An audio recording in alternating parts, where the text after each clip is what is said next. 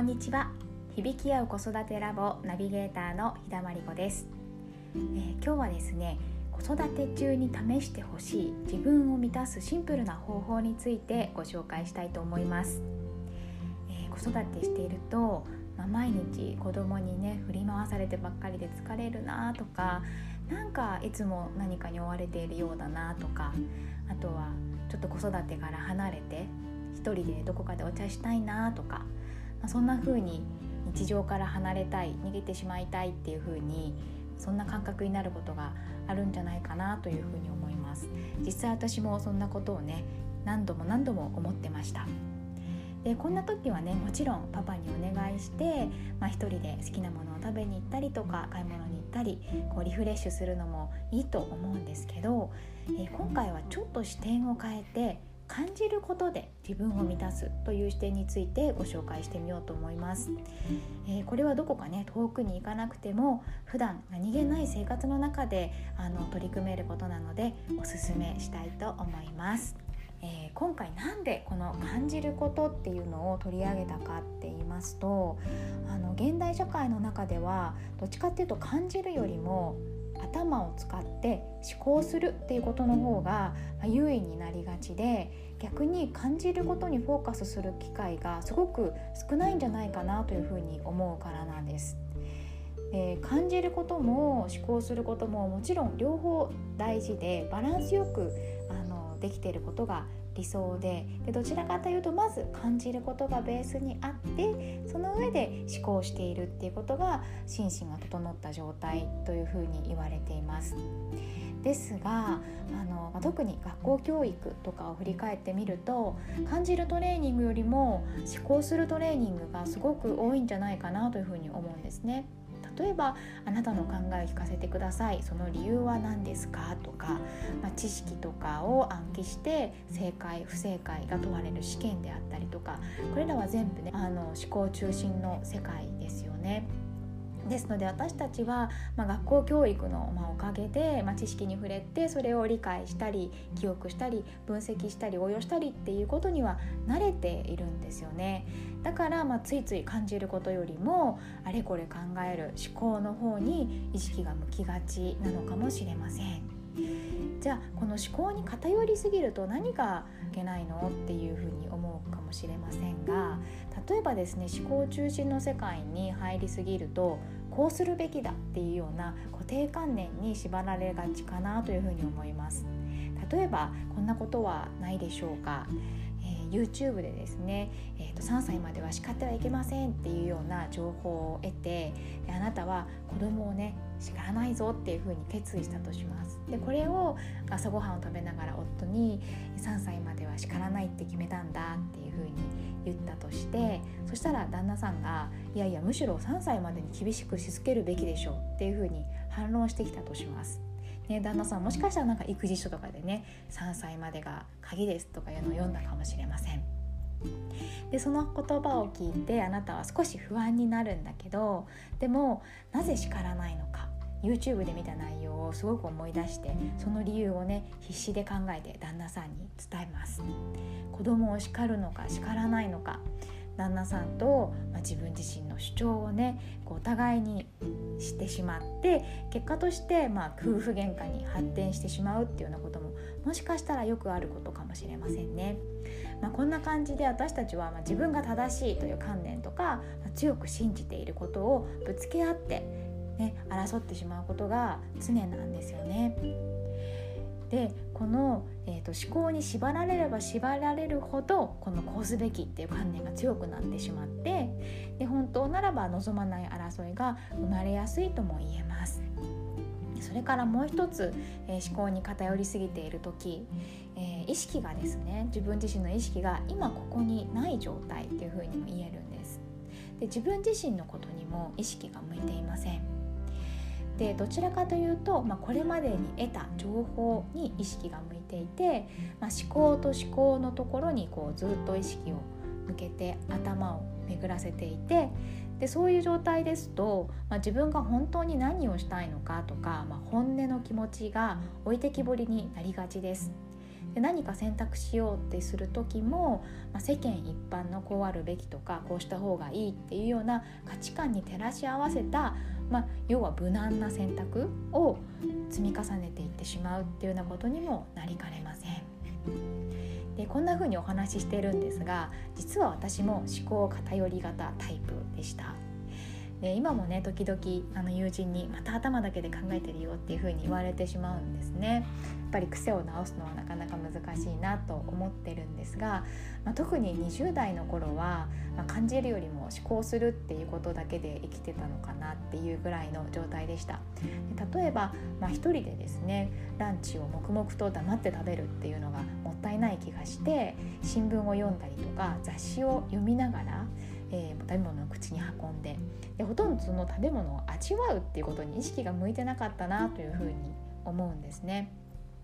でそんな状態だったので、まあ、心理学を学び始めた時にもっと自分の心とか、まあ、感覚に意識を向けることを大切にしてみてくださいっていうふうに言われて、まあ、正直どういうことかなっていうふうに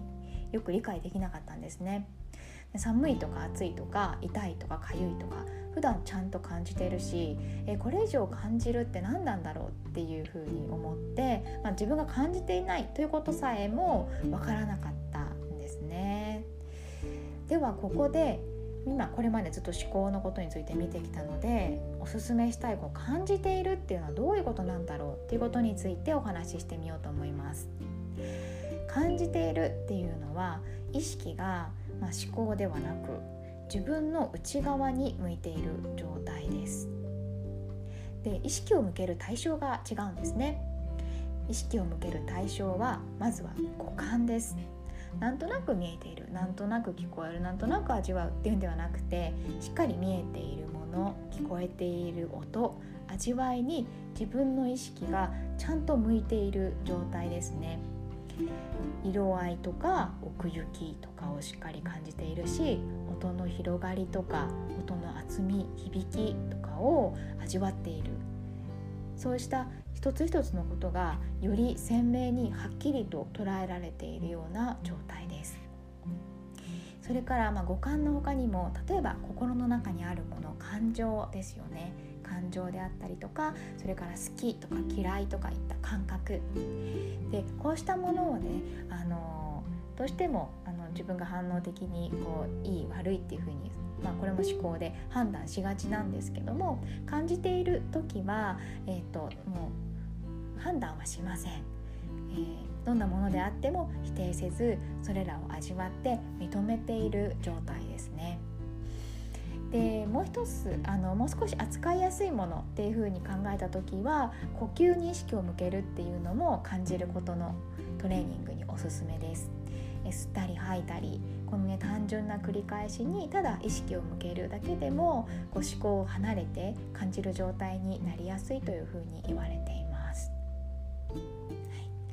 い、でえこういう感じるっていうことまあ、特別な場面じゃなくてもいいので是非暮らしの日々の暮らしの中に少しでもそんな時間を作ってもらえるといいかなというふうに思います。例えばお気に入りのカフェに入って一杯のコーヒーを味わう時ですねコーヒーの色の濃淡とか湯気の動き香りはどんな香りかなとか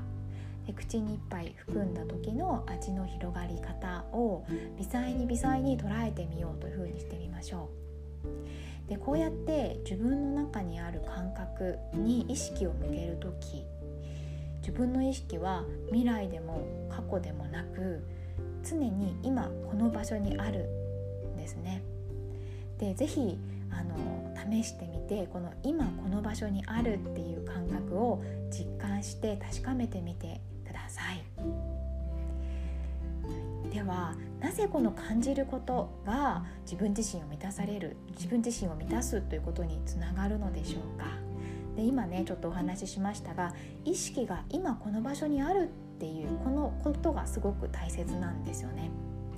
なんでかっていうとこの意識が今ここにある状態っていうのは過去に対する後悔とか怒りとか悲しみとかまたは未来に対する不安とか恐れとかがなくてリラックスしている状態なんですよね。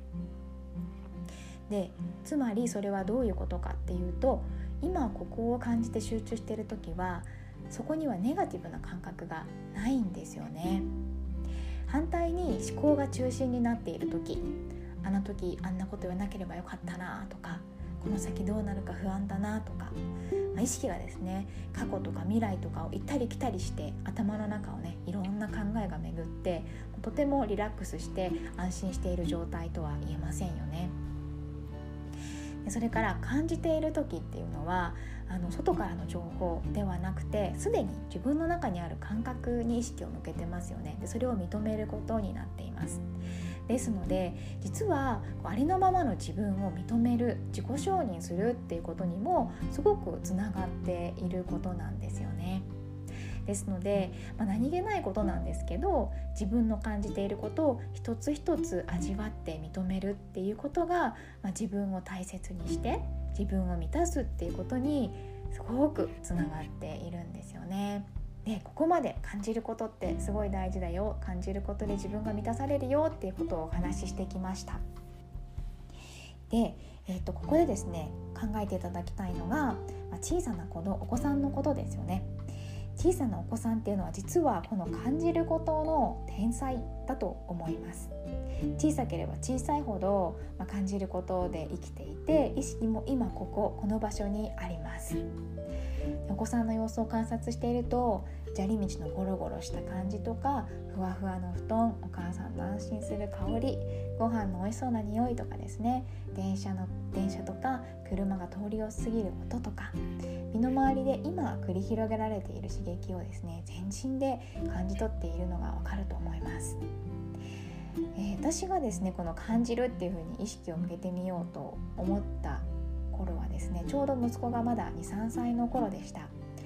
で何気なくこうお米を研いでた時にふと息子だったらこのお米研ぎ何感じるかなっていうふうに思ったんですね。多分息子だったら面倒くさいなとかって思わずにこう水の音とか冷たさとか米のつぶつぶした感じとかいろんなことを味わってこの米を研ぐっていう何気ないタスクをすごく楽しむかもしれないなと思ってハッとしたことを覚えてます。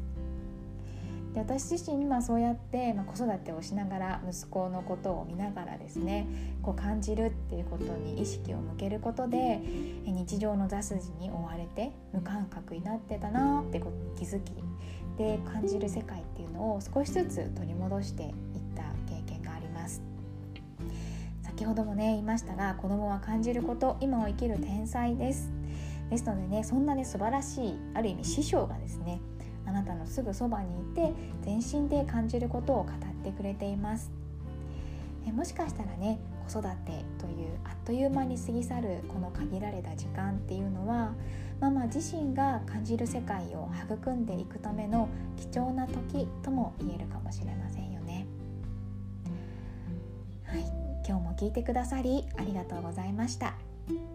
ご質問お気軽にお寄せください。それではまた来週水曜日にお会いしましょう。